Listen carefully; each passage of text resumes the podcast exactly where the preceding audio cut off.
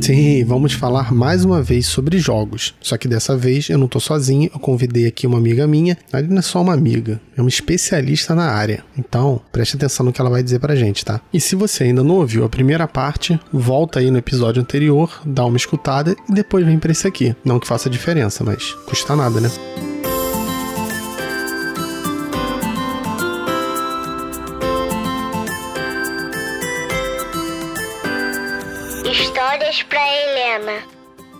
Produção de Gustavo Aldi. É com imenso prazer que eu recebo aqui uma pessoa, verdade, é um ícone no, nos estudos sobre jogos mundial. Eu diria, é brasileiro com certeza, mundial eu acredito que seja. Que conseguiu encontrar um tempinho para conversar comigo. Letícia Perani. Oh, muito obrigado, Áudio, pelo convite. É, mundial não, nem brasileiro talvez. vamos, vamos com calma. Olha só, para mim é. Muito obrigado. Então... ah, então eu fico feliz já. Se, se pelo menos para uma pessoa a gente já consegue né, ser alguma coisa, tá, tá ótimo. Não, eu sempre quis ficar perto de vocês, vocês, tipo Zé, a Alessandra, todo mundo quis ficar sempre perto, que eu sei que vocês vão fazer um sucesso mundial no, no em estudos de jogos, em jogos e tal. E eu tô aqui porque eu quero estar tá no começo de vocês, né? Vocês citarem, não, o Gustavo tava aqui comigo desde o começo. Ah, mas meus então, alunos sempre... os meus alunos citam o teu trabalho, então tá tudo certo. Que bom, cara. Então são eles, né? Não, pô, mas a gente leva o material para lá, né? E se eles citam ou não, aí é a responsabilidade deles. Mas... mas vem cá, como é que, assim, vamos fingir que agora você tá escrevendo para um para um site tipo Lattes, como é que você faria a tua biografia aqui pra gente? Minha biografia. Uh, eu sou formada em, em comunicação, né, habilitação, as antigas habilitações, habilitação jornalismo, pela Universidade Federal de Juiz de Fora. E logo que eu me formei, eu, eu tive a sorte de passar no mestrado na UERJ, que foi onde eu te conheci, no glorioso programa de pós-graduação em comunicação. E ah, saudoso. Saudoso, saudoso PPG Com. É. E também eu fiz o meu doutorado também lá na, na UERJ. Né? Eu terminei meu doutorado em 2016 e atualmente eu sou professora adjunta do Instituto de Artes e Design da Universidade Federal de Juiz de Fora uhum. e eu sou tutora do grupo GET. Né? O GET é um programa de graduação que é semelhante ao PET, que é o Programa de Educação Tutorial, que é um programa antigo já da tem mais de 30 anos, é do, do MEC. Uhum. E aqui em Juiz de Fora, a universidade tem os seus grupos próprios, né? Então eu tenho um grupo GET, que é o Grupo de Educação Tutorial, só de estudo de jogos. Então é o GET, uhum. Jogos o FJF. E eu tenho, eu tenho vários uh, alunos que pesquisam tanto game design, né, na, na forma acadêmica, tanto quanto é a prática do game design. Então, uhum. tem alunos meus que ganharam prêmios no SP Games, né, que é o, o Simpósio Brasileiro de Jogos e Entretenimento digital, nosso principal congresso da área. Tem alunos que estão ganhando prêmios de concept art, que é ilustração para videogame, Maneiro. e publicação de artigo científico, é, realização de jogos. Então, são é, bem diversificados. A gente gosta de trabalhar tanto com a parte acadêmica pura, teórica do estudo de jogos, mas também experimentar novas formas de game design. Então, eu posso também dizer que você é doutora em videogame, que é o que falam de mim, né? Ah, o Gustavo, o Jáudio é doutor em videogame. Doutor em joguinhos. Que é pior doutor ainda. Em joguinhos. doutor em joguinhos, que é pior ainda. Na verdade, você era doutor em joguinhos, sim, porque você focava muito em Nintendo, né? Nintendo ah, sabe que é joguinho, né? Esses sonistas, o negócio. Essa era uma grande discussão que a gente tinha lá no Cybercog, né? No grupo de pesquisa da nossa orientadora, da professora Fátima Regis, uhum. nossa chefinha, né? Mas é, eu gosto de joguinho. É, joguinho. Não, mas aí você trouxe aqui um negócio interessante, que é essa área de essa área acadêmica da, do estudo sobre jogos. Vou ser bem sincero, no começo da minha vida acadêmica, que eu nem sabia que eu ia seguir, mas acabei seguindo, pelo menos durante o período, eu não tinha muita noção que isso era possível. Tanto que quando eu entrei no mestrado da, lá da UERJ, é, eu apliquei, o meu projeto era sobre interatividade em DVDs. Nossa, não, que antigo. DVD? DVD. Antigo. eu, Antigo. Pois é, não, eu, eu, o meu, meu projeto era criar, tipo, uma narrativa interativa, tudo em DVD, pensando em menu de DVD, tudo isso. Só que no meio do curso eu descobri que tinha todo um, um campo de estudos de jogos, né? Na verdade, eu descobri que ele existe. E eu fiquei maravilhado. Falei, gente, eu, eu adoro o jogo. Tô aqui estudando. Pô, se eu posso unir os dois, né? É, você teve essa surpresa ou você já foi pro lado acadêmico sabendo disso? Eu tive essa surpresa também. Na verdade, eu comecei a estudar jogos ainda na graduação, aqui em Juiz de Fora porque eu era bolsista PET, né, do, do programa de educação tutorial, e a gente tinha que fazer pesquisas acadêmicas. E uh, eu me juntei a uma pesquisa do meu antigo tutor, o professor Francisco Pauliello Pimenta, que era sobre é, formas é, interativas de ativismo. Ele estava começando a estudar ativismo online, isso em 2002, ninguém falava de ativismo online, ele foi muito, acho que, visionário né, ao, uhum ao tratar desse tema. E a gente começou a ver que as formas mais interessantes de ativismo online que nós estávamos descobrindo ali na época eram formas que se aproximavam mais de videogame. Então a gente começou a primeiro estudar os clássicos, né? O, o Johann Huizinga, né? Que, mas aqui no Brasil uhum. a gente pronuncia Huizinga. Ah, não, Huizinga, né? pelo amor de Deus. Huizinga, Huizinga. Né? Huizinga não, é, esse, é só no, esse só não é pior daquele cara lá do, do Flow. Do, ah, é? sim, o, o que é, é Tinks Rimihal. É. Na verdade, eu, eu vi mais ou menos como é que fala na primeira parte aqui do programa. Eu até falei certinho, só que eu escrevi como se fala. Mas assim, eu, eu evito de falar. Eu, eu também, eu sempre falo é, é, é porque eu não, eu não consigo falar de jeito nenhum esse nome. Eu sou muito caipira pra A isso. gente escreve mais do que fala o nome dele, né? Não, com ah, tá aqui, ó é Csikszentmihalyi. Csikszentmihalyi, é assim. né? É, Csikszentmihalyi. É, algo... é. então eu comecei a pesquisar, por exemplo, na internet, aí eu fiquei sabendo que tinha a Associação Mundial de Pesquisadores de Jogos, né, que é a DIGRA, né, uhum. o Congresso Mundial. Então eu comecei a baixar textos e ler, e isso eu fiquei fascinada, porque videogame sempre foi minha grande paixão, assim, desde pequenininha, eu sempre gostei de jogar. Felizmente eu tinha boas condições financeiras né, na infância, então então, uhum. meus pais tinham condição de me dar videogame, então minha vida inteira eu passei jogando videogame. E só para curiosidade, qual foi o primeiro videogame que você. Qual, video... qual console marcou? Master System. System. Ah, eu ganhei, no, eu ganhei no meu aniversário de 7 anos. Essa história eu me lembro até hoje, hum. porque em casa a gente tinha um television. A gente não tinha Atari, a gente tinha um television, porque meu pai era muito. É uma pessoa muito exótica. e ele resolveu que tinha que comprar um television pro meu irmão e não um Atari. Aí jogava em television. e eu sempre comprava muitas daquelas revistas que já tinha sobre jogos, né? Videogame, ação games. Eu ia na banca, eu ficava fascinado com aquilo, comprava. Aí eu vi que ia lançar o Master System, né? Mais ou menos perto do meu aniversário, em 1989. E aí eu falei, não, eu quero, eu quero, eu quero. Meu pai teve que ir em outra cidade, porque na minha cidade não tinha. Eu, eu nasci em Franca, no interior uhum. de São Paulo. Não é uma cidade pequena, mas ainda não tinha chegado. Ele teve que ir em Ribeirão Preto, que é perto, para comprar. E aí, quando eu cheguei no, no meu aniversário, tava lá o, o Master System e é o videogame da minha vida, assim, amo de paixão. Meu contato com o Master System foi de uma vizinha que tinha, porque eu, eu nunca tive o Master. Eu pulei do Phantom, que na verdade era o Nintendinho, Nintendinho. direto pro, pro Mega Drive, né? Mas assim, o que me marcou também foi mais ou menos nessa geração, mas foi a do Nintendinho, porque meu pai conhecia, era amigo de um cara que tinha uma fábrica de que montava os cartuchos. Ah, você tá brincando? Eu tinha ampla, amplo acesso a cartucho de Nintendinho, de, de, de Phantom, né? Que era um, um meio retangular pequenininho, é. sabe? Cara, eu, eu tinha trocentos jogos que o cara vinha e dava pro meu pai. Montavam lá, toma aqui. Ah, você tá brincando. E você lembra o nome da fábrica? Cara, não lembro. Devia ter umas duas mochilas cheias de jogos, cara. Que aí eu dei. Na época eu não sabia. É engraçado. Se eu soubesse que eu fosse. Que, que eu iria seguir por esse caminho de, de não só de ficar jogando de vez em quando, mas também de estudar, cara, eu teria guardado todos os meus videogames. Atari, telejogo. Meu pai tinha telejogo, né? Tinha telejogo. Telejogo hoje é caro, é muito caro, muito caro. Pois é, cara, telejogo, Atari, Phantom, o, o Mega Drive. Eu tinha guardado tudo, cara.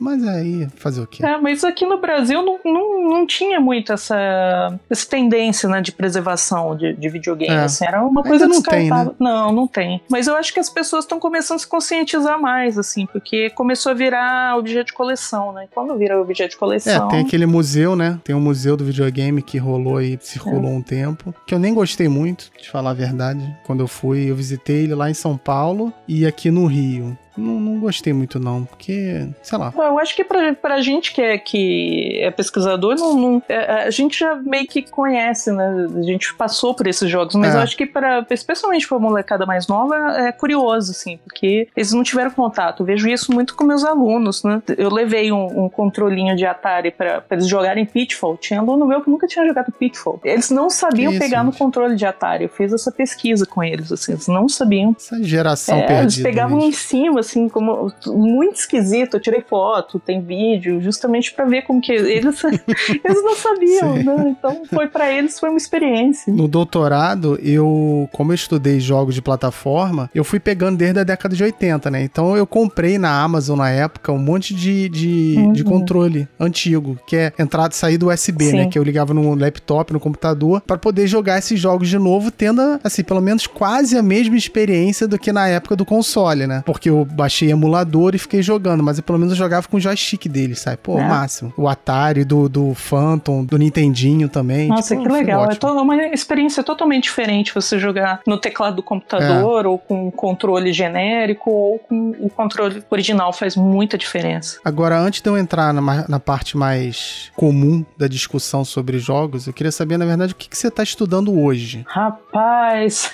é uma bagunça, assim, porque eu pesquiso milhares de coisas ao mesmo tempo tempo, mas o que está me interessando mais são dois aspectos. O primeiro aspecto, ah. que, que é a minha pesquisa principal hoje em dia, é a história dos games, especialmente a história dos games no Brasil. Porque justamente essas curiosidades aqui que a gente está falando aqui de memória, né, de lembrança, é, eles são uhum. muito atrativas, por exemplo, no contexto global da história dos jogos. Né? Ah, esses clones que a gente tinha, por isso que eu, que eu perguntei qual que é o nome da fábrica do, do... Porque eu estou pesquisando justamente isso, eu estou levantando essa memória, porque é, uhum. não, ainda não existe uma história acadêmica dos games no Brasil. A história que nós temos do game, uhum. dos games no Brasil é uma história feita principalmente pelos seus colecionadores, por pessoas que querem manter essa memória, mas que não tem, é, por exemplo, uma metodologia, não, assim, não que, que estejam errados, né? É um trabalho super valioso, mas quando você trabalha a partir de uma metodologia histórica, a partir é, de traçar realmente um, um, plano de pesquisa, você acaba é, vendo que muitas das coisas que nós acreditamos sobre a história dos games no Brasil, na verdade, são mais mitos, lendas, do que verdades. Né? Uhum. Né? Por exemplo, a questão da reserva de mercado, eu estou pesquisando e, e, não era bem assim, ah, porque podia lançar jogo pirata no Brasil por causa da reserva de mercado. Não é bem assim. Então, tem vários aspectos que eu estou pesquisando, né? E eu estou trabalhando numa pesquisa internacional é, junto com uma professora da Austrália, que se chama Melanie Swanwell, que ela é bem conhecida nesse.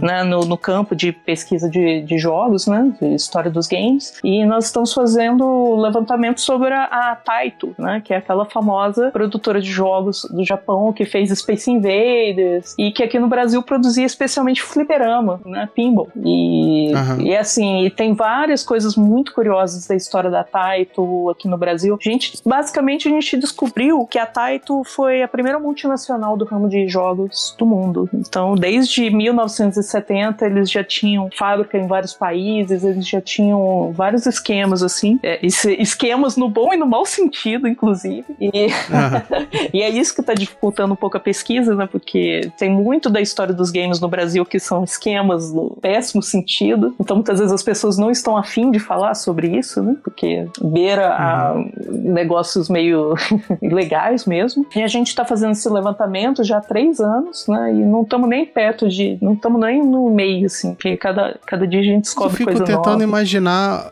onde é que tem registro dessas coisas? Tipo, como é que nesse caso? É tipo uma curiosidade e, na verdade, quero me aproveitar de você aqui agora. Mas como é que é essa busca por esses registros? Onde é que isso tá? Com quem que você pega essas informações? É entrevistando alguém ou tem documento mesmo? Então, toda vez que eu tentei entrevistar, não deu muito certo. As pessoas se dispunham uhum. a falar, mas de repente não, quando eu mandava as perguntas não me respondiam. E eu vejo que, que, que tem muito essa coisa, né, de você ser um, uma pesquisadora acadêmica meio que inibe. Então, eu prefiro muitas vezes pegar a, depoimentos orais que são coletados pelos próprios colecionadores, né, pela, pela comunidade de colecionadores. Uhum. É, tem dois livros bem interessantes, que é o 1983 e o 1984, o ano dos videogames no Brasil, é, que é de um, de um bibliotecário de São Paulo, chama Marcos Vinícius Garré. Foi lançado em e-book, né? É, foi. Não sei se foi físico também. Também. O e-book eu, eu, tenho. Eu tenho. Na verdade, eu tenho 83 só. Uhum. É, os, do, os dois foram lançados uhum. também numa versão física. Eu tenho essa versão física, eu comprei com ele. E, ele, e depois eles fizeram também um documentário, que foi no ah, Catarse, né? E, e, que, uhum. e que agora foi lançado. Acho que ano passado foi lançado esse documentário. Quando você começa a entrar no, nas comunidades de colecionadores, fóruns, sites, né, é, vídeos no YouTube, você tem muito material que já é coletado pela comunidade de colecionadores e que aí você vai fazendo uma filtragem, né? Você vai fazendo uma checagem de fatos, né? E uma coisa que foi muito interessante, que até um aluno meu, o Giovanni Marchi, que descobriu, uhum. foi é, pesquisar registros no INPE, no Instituto Nacional uhum. de Propriedade Intelectual. Porque com os registros no INPE, por exemplo, você consegue achar se o, o, a marca, não só a marca, mas também se, se foram feitas patentes. A patente mais importante que eu achei nessa pesquisa foi a patente dos cartuchos Hydron, aqueles de duas bocas, aqueles que que eram o padrão do, é, do Nintendinho, tinha tanto o padrão japonês quanto o padrão americano, né? Era uma fábrica aí do Rio. E... Será que era essa? Será, eu, é, será que era mesmo que eu, que eu pegava meus jogos? Tinha duas bocas no, no, cartucho, tipo, em cima e embaixo? Ah, não lembro. Não sei. Talvez. Não sei. Isso é, essa, essa imagem não me é estranha, sabe? Mas eu não, não, não, vou saber. Se eu te falar que cada cartucho desse tá valendo 100 reais, no mínimo, no Mercado Livre, você acredita? Agora já é. Você podia estar tá com uma fortuna, você ia aposentar só com esses tá. cartuchos. Caraca, era muita coisa. Era muito cartucho, cara. Hum. E assim, o cara me dava, não tinha capa, não tinha nada, era só o cartucho, mas tipo, o cara produzia um monte, toma aqui um pra você. Não, é o resto aí da produção. É, esse aqui saiu torto aqui, torta aqui a caixinha, então toma esse aqui. Nossa, e, e olha, é, para te falar que, que o, os cartuchos nacionais, eles têm um valor muito grande para o mercado de colecionadores internacional. Tem cartuchos uhum. é, feitos de Atari aqui no Brasil que valem 300 reais, 400 reais, tranquilamente. Tem uma loja aí no Rio que vende só jogos antigos no centro e que aí uhum. tem vários é, cartuchos desses nacionais, às vezes eles são muito mais caros que os cartuchos originais americanos, porque para os colecionadores é mais interessante. Eu tô tentando ver se isso acontece comigo com, com os jogos de PlayStation 3 que eu tô guardando aqui, que eu não consegui me livrar deles ainda. Quem sabe daqui a uns 10, 15 anos eles vão valer alguma coisa, né? Ah, com certeza. Eu acho que, por exemplo, agora o que teve um, um, aumento muito grande no mercado foi os jogos de Nintendo 64. Nintendo 64 uhum. era baratinho, às vezes por 15 reais você comprava um. Agora não tá, você não tá conseguindo comprar por menos de 60. Então, eu acho que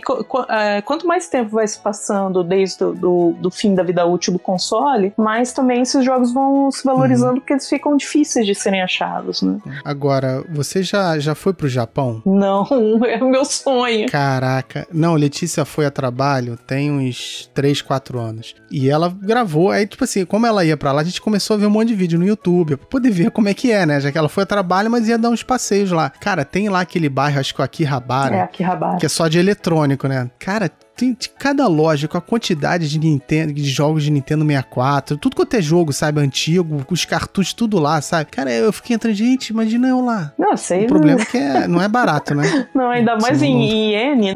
Não, não, tem isso no Brasil, tem? Não, acho que não tem, não. Deve ter um ou outro, assim. muito, assim. Muito pouco. Tem essa loja que eu falei no centro do Rio, ela tem um, um acervo bem interessante de jogos e, e tem handheld também, né? Aqueles uhum. mini-jogos antigos. E tem muita coisa legal, muita coisa legal mesmo, mas é, justamente pela raridade, é, acaba ficando bem caro, assim. Em São Paulo também tem algumas lojas, uhum. é porque agora, é, antes você comprava jogo antigo muito barato, mas jogos em condições muito ruins também, né? Ah, agora, os jogos, como eles estão virando item de, de coleção, nas lojas mais especializadas, para você comprar um cartucho que esteja numa condição razoável, né, que pelo menos jogável, aí uhum. Fica bem caro, fica bem caro. Mas agora tem toda essa tendência atual, na verdade atual, já de um tempo, de relançar esses consoles, né? Tipo o Nintendinho, o Super Nintendo, o Mega, o próprio Atari mesmo. Então assim, você pode ter os jogos tudo de novo, né? Você não precisa ter o jogo antigo. É, acho que a pessoa procura mais pra essa questão nostálgica, né? Tipo, ah, da minha época de, de outrora. É, tem uma coisa que até é um fetichismo mesmo com uhum. o console original, né? Todo colecionador ele gosta do, do original, do, da, da, coisa original. Então, por exemplo, o, o, um console que esteja mais baleadinho, né? Tá mais ciscadinho, mais amarelado, mas que esteja na caixa original, vale um 2x, né? Uhum. Um console que esteja melhor, mas não tá sem a caixa, vale menos. É. Tem muito dessa coisa do, do, do ter o objeto, né? De você ter o objeto console em casa né, as fitas, com o, as, as caixinhas, tudo direitinho. Então, eu acho muito que vem desse fetichismo do objeto mesmo, né? De você uhum. ter a, a, aquele objeto no, no, seu estado original, né? Tanto que na, os colecionadores, por exemplo, de brinquedo, de jogos, eles têm muito interesse, né? Action figure, eles têm muito interesse por, por, por exemplo, por caixa que não foi aberta, né? Uhum. O, o, cartucho que tá lá na caixa original, lá nessa loja no Rio tem, né? Jogos de 60 CE de Atari que estão na caixa original nunca foram abertos. São caríssimos. Cara, como? Pois é. Sério, me explica como que nunca ninguém abriu. Eu não consigo imaginar. Tipo, o troço tá, é, durante 30 anos está na caixa original, nunca foi aberto. Muito é também, por exemplo, de estoque de loja, né? Que ficou para trás e depois o pessoal vai comprando uhum. em leilão e não sabe muito. Ou desenterraram também do deserto, ah, assim. É, essa história é interessantíssima, né? Porque todo mundo achava que era uma lenda e fizeram a pesquisa e descobriram descobriram que era verdade. É. Então... E para quem não tá entendendo isso, tem um, um, documentário na Netflix que fala sobre isso. Quer dizer, eu não sei se ainda tá lá. Ah, eu também não lembro. Mas eu também não, não lembro o nome. Mas procura lá, que conta a história de, do, do ET, o jogo do ET com a Atari, lá na década de 80. O pior vale jogo de todos os tempos. Ah, coitado, nem é assim o pior Nossa, mas eu, não, não sei Ele se é, é bem pior. ruim. É muito ruim. É muito ruim. É muito ruim. Não, então foi um dos responsáveis por, por toda quebradeira das coitado, empresas né? de. Ele foi, foi bode expiatório, coitado. Tava num momento super ruim, assim, para jogos. Aí veio um jogo ruim que teve um investimento grande, né? Só que, coitado, acho que ele acabou pegando a culpa, mas não era toda dele, não, né? Não, te, teve muito jogo ruim que foi lançado pro Atari nessa mesma época. Mas é porque o ET tava na moda, né? O filme tinha acabado de sair, é. então. É, não, tinha tudo um pra dar certo, né? É, mas isso mostra também o tanto que a, a indústria de jogos, né, no seu começo, era muito amador, né? Você não tinha é. uma equipe de produção, às vezes era só um cara fazendo tudo, então.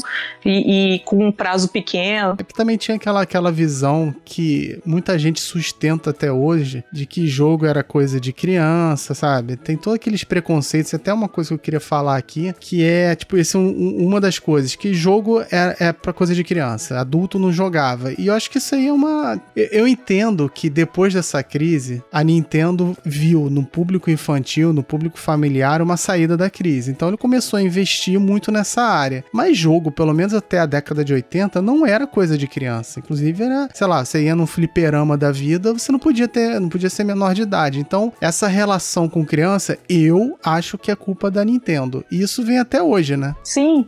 É interessante que quando a Nintendo foi lançar o Nintendinho, né?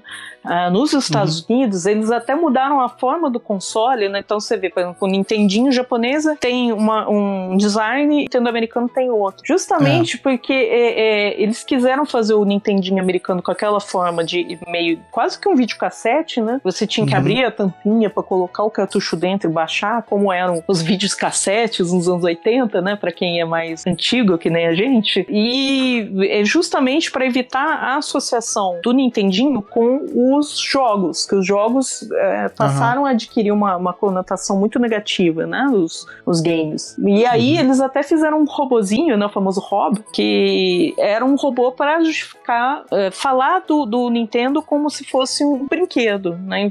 É, colocar mais os games para esse público infantil. Mas uhum. na verdade, é, quando a gente pega, por exemplo, toda a história dos estudos de jogos, assim, é, desde lá da Grécia Antiga, né? Que é uma história muito longa, mas mas a gente pode observar vários momentos em que os jogos tinham determinadas conotações na sociedade. Por exemplo, a ideia de que jogo é viciante, ela vem do século XVI, século XVII, quando os jogos uhum. se tornam a principal forma de divertimento das cortes da Europa. Então você tinha lá a corte, o rei e a rainha, né, todas as séculos ali, e todo mundo jogava, jogo, principalmente jogo de carta. Os jogos de carta foram desenvolvidos nessa época, né, e se jogava, obviamente, a dinheiro. A partir do momento que as pessoas começaram a perder dinheiro no jogo de carta, e, e isso começou a prejudicar a vida de várias famílias, o jogo passou a ter essa conotação negativa, né, de vício. Uhum. O jogo como é. vício. Então os jogos só passaram a ter uma conotação mais positiva para as sociedades da época ali no século final do século XVIII, começo do século XIX, a partir do romantismo. Por quê? Uhum. Porque os pensadores do romantismo começaram a enxergar nos jogos possibilidades de você voltar como o estado primitivo, assim, o estado original, né, da pureza da infância, né? Porque uhum. jogos são coisas da infância, são coisas da criança, né? As crianças jogam naturalmente. Até os animaizinhos jogam, né? A gente vê gatinho, cachorrinho, né? Os seres vivos jogam. A questão é, jogam ou brincam? Ah, aí que tá uma questão que é pesadíssima também, assim, de até agora, os pesquisadores de, de do lúdico, né? Uhum. Não conseguiram definir qual é, exatamente qual é a diferença de jogo e brinquedo, de uhum. jogar e brincar. Porque em cada língua, isso o Ruizinga fala muito bem no livro Homo Ludens, Uhum. Em cada língua, você tem palavras para designar as coisas diferentemente. Então, em português, a gente tem jogar e brincar. Não, o jogo é mais estruturado, tem mais regras. Uhum. O brincar é mais livre, ele não tem tantos objetivos. Né? O jogar teria um objetivo, né? É. É, mas, por exemplo, se você for ver uh, as, as, palavras que, que são utilizadas para as atividades lúdicas em inglês, você tem play, que ele serve para jogar, ele serve para brincar e ele também serve para interpretação de papéis, ele serve também para o teatro, né? É. Então, é, depende muito é, de como aquela sociedade vê o, a atividade lúdica. Então, o Ruizinga mostra isso muito bem. Então, é difícil a gente fazer essa classificação. Será que o animalzinho joga? Ou se ele é que ele brinca? Se for ver é. em português, ele, ele mais brincaria, porque o uhum. animal, uhum. teoricamente, não tem um jogo estruturado como é o jogo, como nós estamos acostumados a pensar o jogo em português português. É, mas eu acho que essa ligação que às vezes as pessoas fazem com o play, né? Com, com o play de jogar, mas jogar no sentido de brincadeira, sem tantos objetivos, as pessoas ligam isso muito às crianças, porque adulto, assim, adulto não pode brincar, porque adulto tem que pagar boleto, tem muitas responsabilidades, então adulto, eu, eu, eu, lembro assim, eu tô jogando, as pessoas olhavam para mim, ou, ou fazem esse comentário com as pessoas que estão jogando videogame, por exemplo. Nossa, olha, parece uma criança, toda feliz. Quer dizer, adulto não pode ficar feliz brincando? Então, assim, eu, eu sou defensor de que adulto também brinca, não importa de que. Pode ser.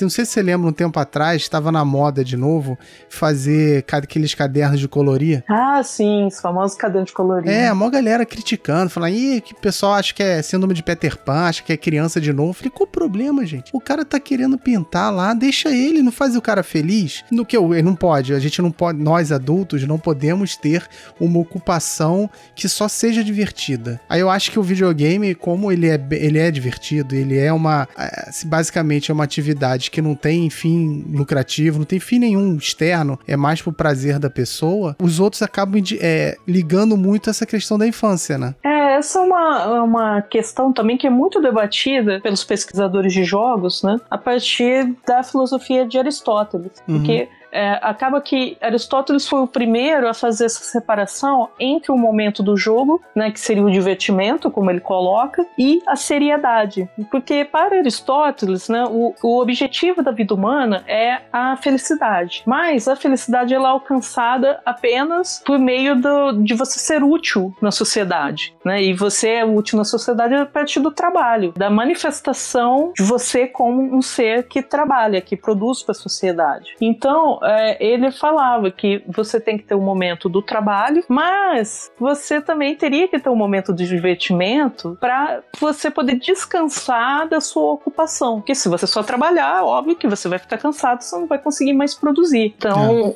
é. Aristóteles colocava justamente isso, que você tem o momento do trabalho, mas tem o momento do divertimento. Essa noção, né, de, dessa separação entre jogo e trabalho, acaba que é, percorreu séculos, né? Até hoje a gente vê uhum essa separação, né? Que o jogar não é sério, não é produtivo e você eh, então você deixa para criança, é uma atividade é. de criança. Mas na verdade, quando você pesquisa a história do lúdico, você vê que várias formas, né, de, de trabalho, formas criativas da humanidade, elas vêm a partir de, de elementos lúdicos também, né? O Ruizinga mostra isso muito bem no Homo Ludens. Ele uhum. fala que o direito acaba sendo uma forma lúdica, na né? forma de, de, embate de ideias que você tem ali, da discussão, de juntar os elementos, acaba sendo lúdico. A poesia, uhum. o esporte, é. né? O esporte não precisa nem falar, né? Que é, o, é, uma demonstração lúdica que é muito levada a sério, né? Acho que é... hoje, é, é, pelo menos quando eu comecei a estudar lá no mestrado, alguns anos atrás, o, o Zinga, ele era referência de qualquer pessoa que quisesse estudar jogos. Hoje ele ainda, ainda tá como uma referência na área? O pessoal já achou que ele ficou pop demais, já excluiu da vida? O pesquisador fica muito pop e as pessoas começam a virar o nariz. É. Tem muita gente que já virou o nariz pro Ruizinga. Eu não.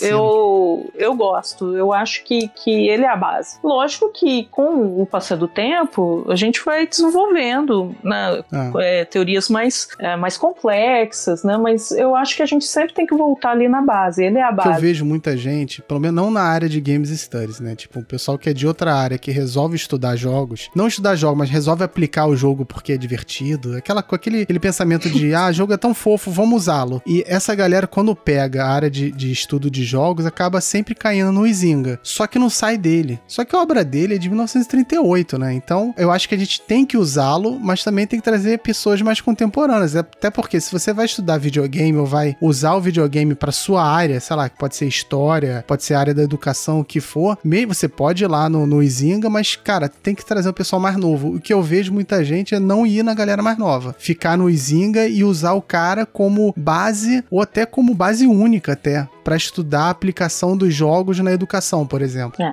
Aí a gente tem um problema muito sério, porque é, é, é óbvio que nenhum autor vai conseguir percorrer toda a complexidade de um tema em um livro só. Né? É. Então, é, o, o Homo Ludens é bastante usado e deve ser também, mas a gente tem desenvolvimentos que até se baseiam no Homo Ludens que são muito mais interessantes, né? Para você explicar, por exemplo, jogo na educação. Você tem o pessoal da França que é bem mais interessante, né? Gilles Rougier, por exemplo. Uh, você tem mesmo o estudo do, dos videogames, por exemplo, um livro que pega Ruizinga e tenta atualizar Ruizinga. É o Ralph Reel, né? Do, uhum. um pesquisador é, dinamarquês, que é o Jesper Juhl. Então, você tem vários trabalhos hoje que atualizam a, as teorias do Ruizinga e com os desenvolvimentos, né, que uhum. sempre acontecem em qualquer área. É, é a mesma coisa se a gente tivesse ali na matemática ainda só fazendo as operações básicas, né? Então, é, é errado, mas é. às vezes o pesquisador acadêmico às vezes pode ser um tanto preguiçoso quando a área não é do seu verdadeiro interesse. É, ele acha um autor e fala, opa, esse cara aqui responde o que eu queria, pronto, tá bom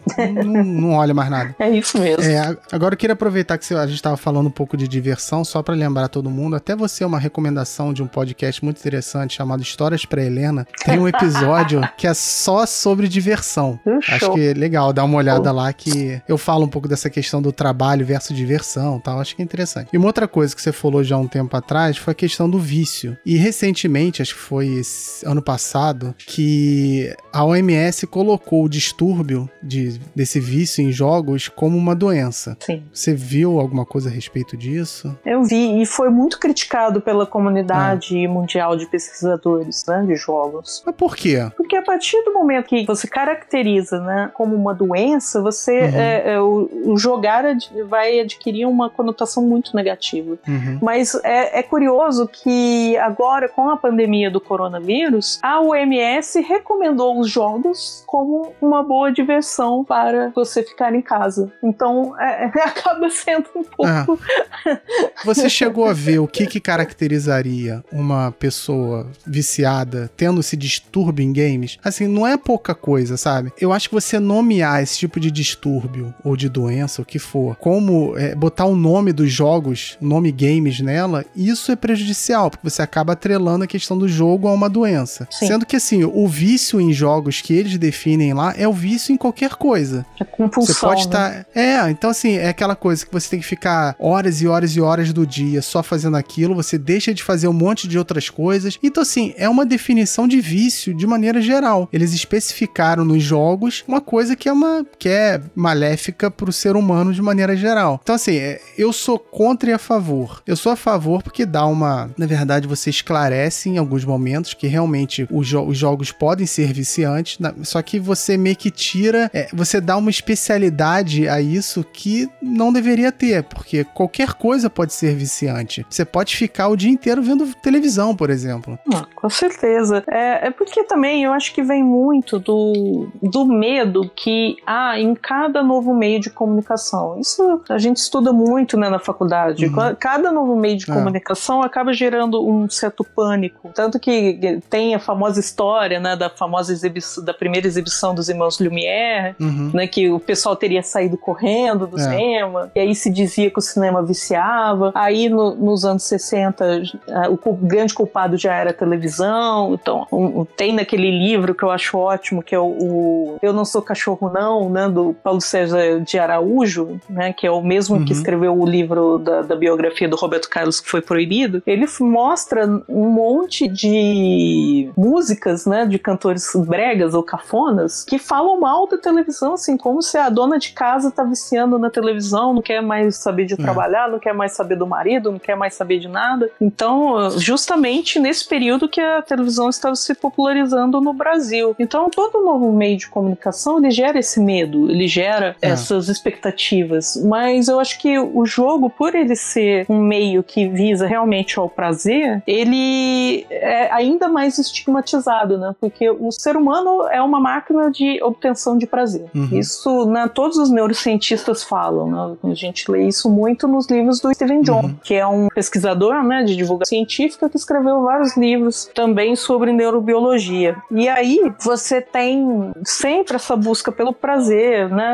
O ser humano acaba utilizando jogos para busca, assim como utiliza as drogas, utiliza essas outras né, formas de obtenção de prazer. Uhum. Só que por que só o jogo é estigmatizado hoje? Né? Por é. que o jogo é comparado, por exemplo, a uma droga e não, por exemplo, não mais a televisão, não mais o cinema, não mais o rádio, né? Então eu acho que vem muito dessa, desse preconceito que é, que é natural, né? Com os novos meios de é. comunicação. Mas o videogame, acho que ele acaba, o jogo de maneira geral, ele acaba sendo renovado esse preconceito de tempos em tempos. Porque a gente ficou um bom tempo assim, sem ter essa, esse debate de que como o jogo é maléfico pro ser humano, até que acontece alguma coisa que as pessoas não sabem explicar, aí resolvem culpar os jogos. Tipo aquele, acho que o mais recente, talvez seja aquele atentado lá em Suzano, e resolveram culpar jogos também. Então voltaram, criaram um monte de PL, né, de para tentar proibir a questão dos jogos, dizendo que os jogos que, que causam violência, essa coisa toda. E assim, só que acho engraçado porque as pessoas falam e assim, falam da boca para fora, porque nunca nem sentaram para estudar minimamente o campo. Por que que eu falo isso? Se você for pegar esse, uns PLs que foram criados ano passado, ano retrasado, você vê que o cara escrevendo aquilo, acho que nunca jogou videogame na vida, nunca acompanhou como é que é o mercado, como é que é a cultura de game, sabe? E aí você vê coisas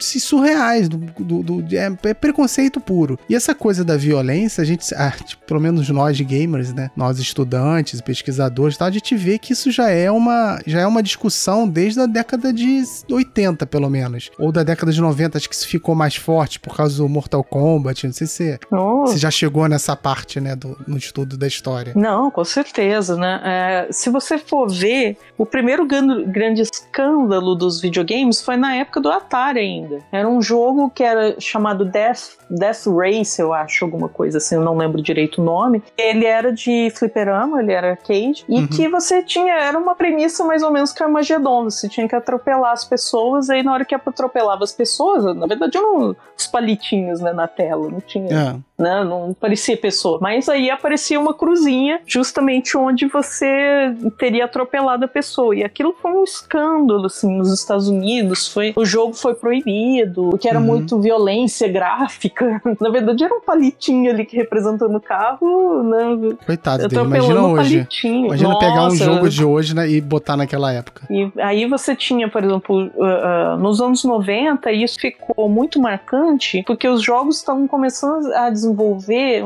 uma, é, gráficos melhores, né? Então você tinha Doom, por exemplo, que era um, um, jogo muito popular ali no começo dos anos 90, eu joguei bastante, né? E ah, que, que, tinha bastante sangue, né? Carmageddon. Uhum. Carmageddon era. Joguei horrores, né? Nem por é. isso saí atropelando Carmageddon todo mundo. nem cheguei a jogar, não, sabia? Eu sabia qual era, é, tinha ouvido falar, sabia, sabia como é que era o jogo e tal, mas eu nunca, nunca instalei no computador, nunca joguei. Nossa, é muito bom. é, assim, é, é terrível, né? Porque você tem que. Você ganha pontos ao atropelar pessoas. E se, se você atropelar, por é. exemplo, idosos, aí ganham mais pontuação ainda. Então tem, tem uma coisa bem sádica, né? Mas é. é. mas é uma violência tão exagerada, tão exagerada, que, que acaba virando realmente algo um pastiche, uhum. né? E qual esses filmes, né, de ação que nós temos, né? Que é a violência tão, tão exagerada que acaba se tornando algo que, que não é real, né? É. Pessoas confundem muito, realmente. Você pega jogos né, mais atuais, todos que tem tema, por exemplo, os Battle Royales, né? Que é um, uhum. é um tipo de jogo que está muito popular hoje em dia, né? Que você sai matando todo mundo, né? Mas é uma coisa, é, é, é cômico. É, é tão exagerada, a violência é tão exagerada que é cômico, né? É. É. Isso sempre, desde os massacres, né? Columbine nos Estados Unidos, teve o de Realengo, sempre tenta achar um bode expiatório. Os jogos eh, acabam sendo o principal jogo, o principal bode expiatório. Tentaram colocar a culpa do, do 11 de setembro no, no, no Flight Simulator, né? Que Caraca. os que, que os, os terroristas que, que jogaram os aviões lá nos Estados Unidos teriam treinado no Flight Simulator, então teriam proibir o Flight Simulator na época. Então sempre, sempre vai tentar ter é. o, esse bode expiatório, por quê? Porque a gente vive a experiência no game, a gente fica imerso, né? É. Você, você mais do que nunca sabe, né? Porque foi, foi temas, né? O é. tema do, da tua dissertação de mestrado, mas é, eu acho que muito do, do, desse pânico moral que você tem em relação aos videogames se deve ao fato de você quase que vivenciar aquelas situações, uhum, né? É. A partir do momento que você emerge, você tem ali que aceitar aquele conjunto de regras, né? Por exemplo, o mundo é violento, você tem que sair matando todo mundo. É, você meio que assume o papel também. Você Sim. não tá só assistir um filme que é violento, você é uma testemunha. Assim, tem toda aquela questão, será que você tá agindo mesmo ou não, tal, mas tirando essa parte mais profunda do estudo, assim, vendo mais superficialmente, você tá assistindo um filme, você é no máximo uma testemunha, mas quando você joga, você assume um papel. Teoricamente, pelo menos de maneira simbólica, você tá agindo de maneira violenta. Só que aí tem aquela coisa, né? Você pode, isso pode ser uma terapia, então você no jogo você bota tudo para fora e na sua vida não, ou aquilo pode te dar ideias para você levar para sua vida particular, tipo, sua vida real, né? E por isso que eu entendo às vezes a revolta, o medo que as pessoas têm e acabam culpando os jogos, porque realmente tem toda essa questão mágica do jogo, da imersão, né? E que ela pode influenciar bastante, mas ela nunca vem sozinha. Se o jogo tira é, é a sociabilidade da criança, é, se o jogo é, é, tá estimulando ou não a violência, é, pode ser que sim, entendeu? Porque ele tem essa força, mas nunca ele vem sozinho. Tipo assim, uma pessoa chegar e ficar jogando um jogo violento não vai fazer com que ela seja violenta. Não, com certeza. Vão ter várias variáveis, várias, é, vários quesitos que a pessoa vai ter que ir ticando para realmente aquilo transformá-la em um ser violento. Com certeza. Por isso eu sou muito partidária da classificação etária também para os jogos, é. né? Desde os anos 90 você já tem uma classificação etária, mas eu, eu sou sempre que, que eu falo, por exemplo, vem essa questão, né? Ah, jogos de violência, né? Como os pais podem fazer para né, o filho ter uma relação mais saudável com os videogames? Uma coisa que eu sempre bato a tecla é classificação etária. Veja a classificação etária é. dos jogos, né? Que estão sendo jogados. A percepção, por exemplo, da violência de um menino de 14 anos é diferente de um menino de 8. Então, é, é, você, assim como tem determinadas séries, determinados filmes, determinadas novelas que você não vai colocar tua filha para assistir, também tem determinados jogos que ela não vai poder jogar enquanto ela é. não tiver uma certa idade. Mas acho que isso é culpa daquela visão ainda também preconceituosa de que jogo é coisa de criança. Então o pai vai comprar, ah, filho, vamos lá comprar um presente para você, vou te dar um jogo, um videogame. Ah, legal, pai. É mesma coisa você levar teu filho, ah, filho, vamos comprar um, um, um vídeo, um filme para você. Você vai na sessão pornô? Não, porque pornô é maior de 18 anos. Então você vai comprar um jogo pro seu filho, você não vai comprar um que a classificação é 17 e 18 anos. Igual teve um caso de um menino que acho que deu um tiro na cabeça da, da do, do, pai, apareceu no jornal, aqueles jornais sensacionalistas, né? Dizendo que olha aqui, o, o, o garoto jogava esse jogo aqui, Assassin's Creed, em que ele é um assassino, não sei o quê. Meu amigo, a classificação é 17 anos. O que, que um garoto de. Acho que o garoto tinha 12, 11, sei lá. O que, que o garoto tá jogando esse jogo? Eu, comecei a sentir isso mais agora, né? Depois que, minha, que a Helena nasceu e que ela começou a se interessar mais por jogos. Pouco, né? Eu queria que ela se interessasse mais, mas tá bom.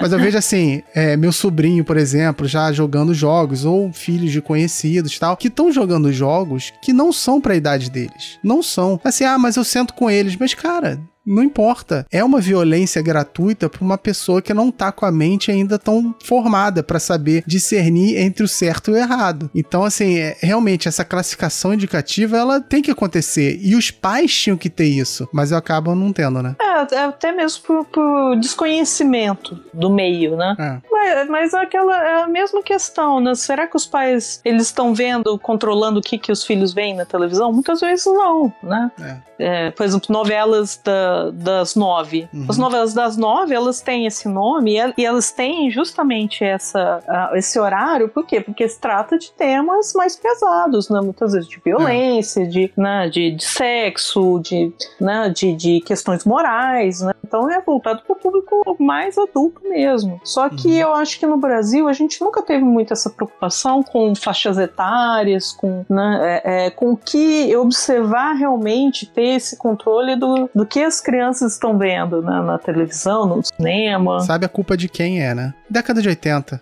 Tudo Sim, podia. Tudo podia. Década de 80 podia tudo, cara. Impressionante. Aí o pessoal ainda tá vivendo na década de 80, né? É, é, é engraçado porque se, vamos analisar, por exemplo, década de 80. A década de 80 foi quando nós estamos saindo da ditadura militar, 20 anos de ditadura militar. Então, de repente, no liberou, acabou virando um liberou geral, né? Isso, é. isso foi até anos 90, né? Com as coisas pesadíssimas, né? O sushi erótico do Faustão, banheira, banheira do, do Gugu. Gugu. É, a banheira do Gugu é a alegoria da, da, da que pode tudo. É. Na década de, de 90, né? Não, com certeza, né? Então, você começou a ter um, uns exageros muito grandes ali na própria televisão, mas eu acho que foi um resultado de uma liberalização que veio dessa coisa reprimida, né? Porque você reprimiu durante uhum. tanto tempo ali, né? Usando 20 anos de ditadura que você não podia mostrar nada, quando pôde mostrar, mostrou tudo de uma vez, né? É. Então, uhum.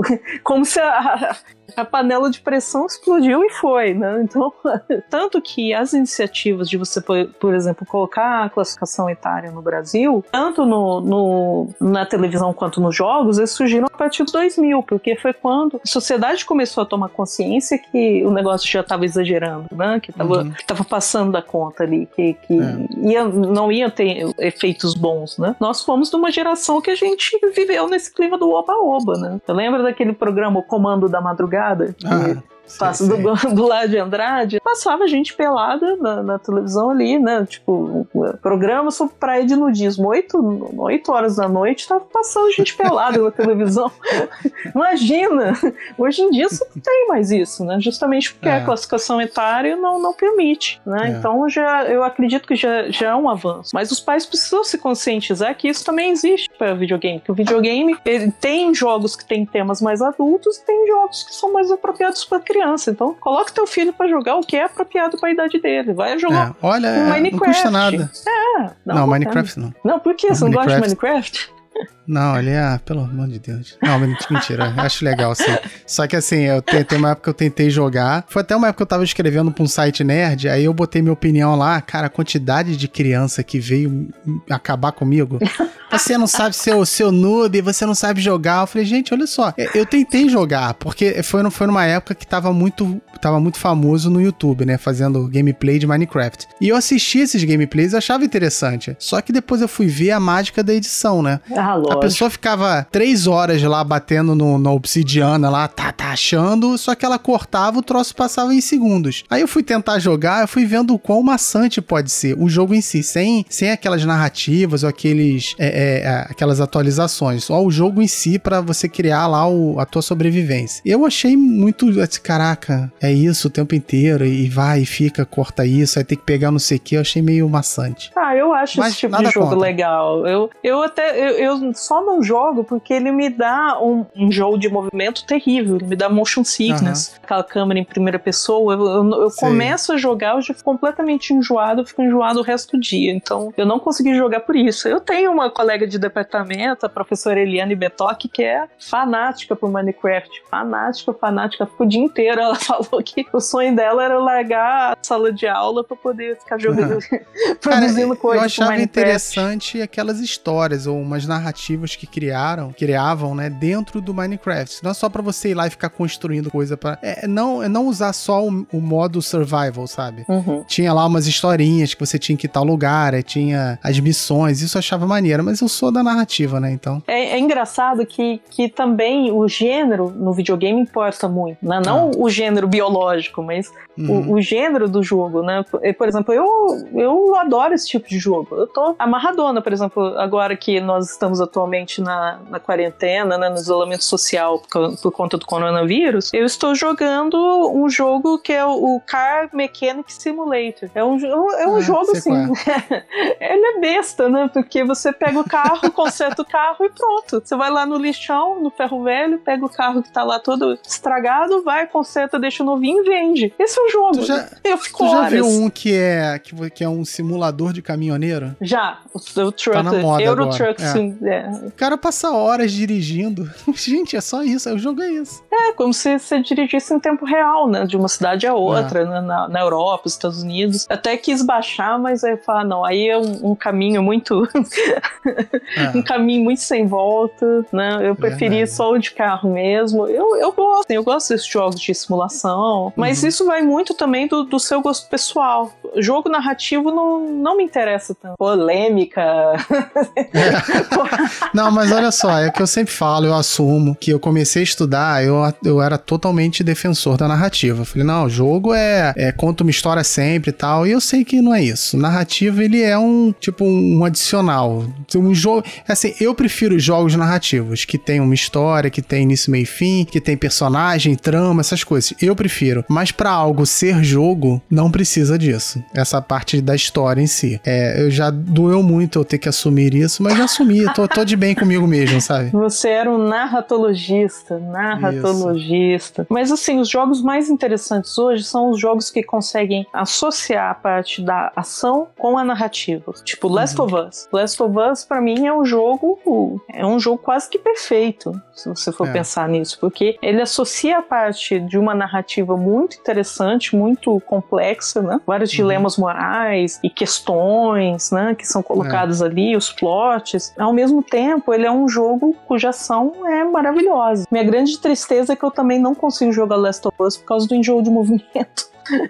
Ah. então eu só Mas fico ele não vendo. é em primeira pessoa, né? Ele não. é em terceira pessoa, né? Aquele over the shoulder, né? É, Fica mais por, pra cima. Mas mesmo o controle de câmera dele me deixa completamente enjoado. Ah, eu, ah, eu, só consigo, eu consigo ver, mas eu mesmo não consigo jogar e eu fico assim, morrendo de pena, porque é uma experiência que eu queria ter. Last of Us, uhum. eu acho que é um, Cara, é, um realmente jogo. Realmente é um jogaço. É um jogaço. Aí é muito bom. Fala que um dos jogos que eu mais gostei da minha vida que entrou assim, é, tirando os clássicos né, de sempre, aquela, aquela coisa que marca a tua vida inteira. Mas, cara, eu joguei ano passado o God of War 4. Uhum. Porque, assim, eu, é, eu sempre gostei do God of War, né? Porque essa questão da mitologia me atrai muito, a questão, a, a, toda a estética mitológica me atrai muito. E o God of War 4 conseguiu juntar a questão da ação, que sempre foi muito boa, o sistema de batalha, essas coisas, com a mitologia nórdica. Cara, e, e assim, uma história boa, bem desenhada, um roteiro maneiro, sabe? Assim, jogaço também. Um Sim. dos melhores que eu já joguei. É, o pessoal pessoal fala que, é, que The Witcher 3 também é bem legal. Mas o The Witcher 3, ele é o máximo, é, tipo assim, é meio que mundo aberto, você pode, é, pode ficar horas, dias, meses, anos jogando o negócio, tipo Skyrim. Sim. Só que ele, assim, ele não, não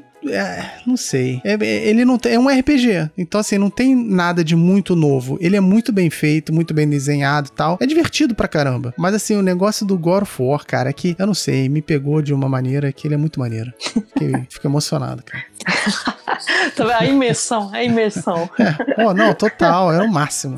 E vem cá, olha só, eu primeiro quero te agradecer por ter participado e ter permitido que eu voltasse a falar sobre jogos com os outros, porque desde que eu acabei acho que o doutorado eu nunca mais sentei e fiquei falando sobre jogos assim, então foi uma terapia. Ainda mais em momentos como esse de quarentena, né? Ah, sim, a gente tem que a gente tem que buscar alguma coisa que, que nos dá alegria, né? A verdade é que assim, eu não sei se, se a gente ainda vai estar em quarentena quando esse episódio for pro ar, né? Então, ouvinte do futuro, se a quarentena já tiver acabado, que bom. Mas se você ainda estiver na quarentena ouvindo isso, é isso aí, a gente tá na mesma.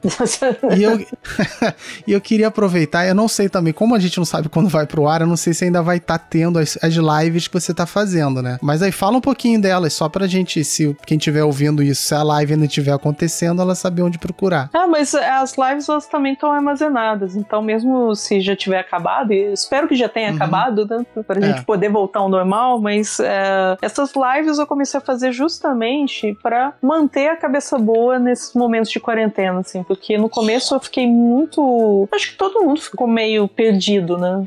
Foi, foi. Assim, de, puxa, e agora, né? O que que tá acontecendo? É uma situação que a gente não tinha mais memória coletiva de passar por grandes pandemias, né? Porque a, a última grande pandemia mundial foi a gripe espanhola de 1918. Então, é. na sociedade eu acho que já tinha perdido essa memória coletiva do que é do que é a vida humana em tempos de pandemia. Então eu comecei a fazer lives até mesmo para não deixar a peteca cair e uhum. para voltar a estudar também, para ter um motivo para continuar lendo, continuar estudando. Então, despretensiosamente eu, eu, comecei a fazer lives no Facebook, né? Estão uhum. todas disponíveis, né? Todas as lives estão disponíveis no meu perfil, tá, tá Acho público. se procurar, é, se procurar teu nome lá no Facebook, vai achar, então. Isso, é, só procurar Letícia Perani que uhum. vocês vão achar, as lives estão todas disponíveis é, publicamente ali no Facebook. Então a gente começou a trabalhar, por exemplo, com o Homo Ludens, né, que é um livro que eu acho uhum. muito importante. E aí depois é. o pessoal começou a dar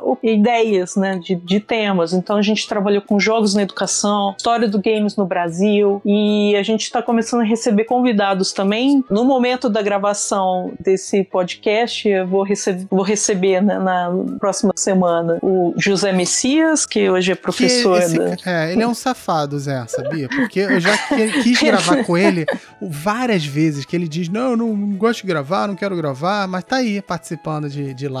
Não, mas tá ele, só, ele só tá participando por pura exclusiva pressão de Alessandra Maia, ah, né? Tá. Que todo mundo sabe que é a dona e proprietária da UERJ, nossa colega também de doutorado, Verdade. né? Só contextualizando, é. né? Colega nossa, minha do áudio de doutorado, então. Uhum. é, que é uma pessoa extremamente poderosa e persuasiva, e aí ele conseguiu, uhum. né? Então é. o plano é esse, é agora também chamar pessoas que, que estão trabalhando ou que estejam na área de, de game design ou na área acadêmica para conversar com uhum. a gente, né? Pra aumentar essa conversa. Então, tu... Eu acho ótimo. Então, quem tiver interessado ou em game design ou em estudo de jogos ou é curioso, procura lá no Facebook Letícia Perani, que se não tiver acontecendo ainda, pelo menos vai estar tá lá arquivado. Opa, é nóis. E se você estiver ouvindo isso durante a quarentena, fique em casa. Se ela já tiver acabado, termina de ouvir e vai pra rua, né? Nossa, eu, olha, eu, eu sou uma pessoa introspectiva, gosto de ficar em casa. Então, para mim, é. na quarentena não tá sendo muito problema, não. Mas eu juro que assim que eu puder, eu quero catar minha bicicleta, eu quero andar, eu quero andar, eu quero andar. eu vou andar muito. Eu quero ir no aterro jogar basquete. Ah, o basquetinho tô... do aterro. Então fica aqui, nota mental pro futuro eu, se eu tiver se eu tiver ouvindo de novo isso quando for publicado, Gustavo, se acabar, vai pra rua, vai. Vai lá jogar um pouquinho. então é isso aí, um abraço. Obrigada, muito obrigada pelo convite e até mais.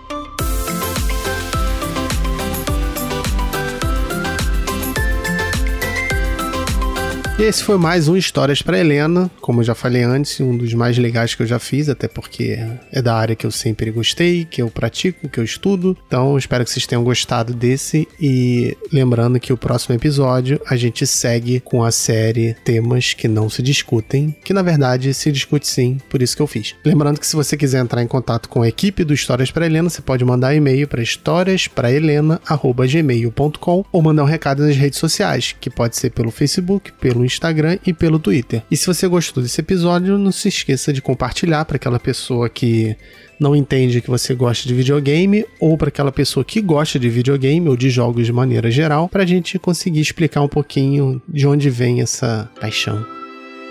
Agora aproveita e vai jogar um pouquinho.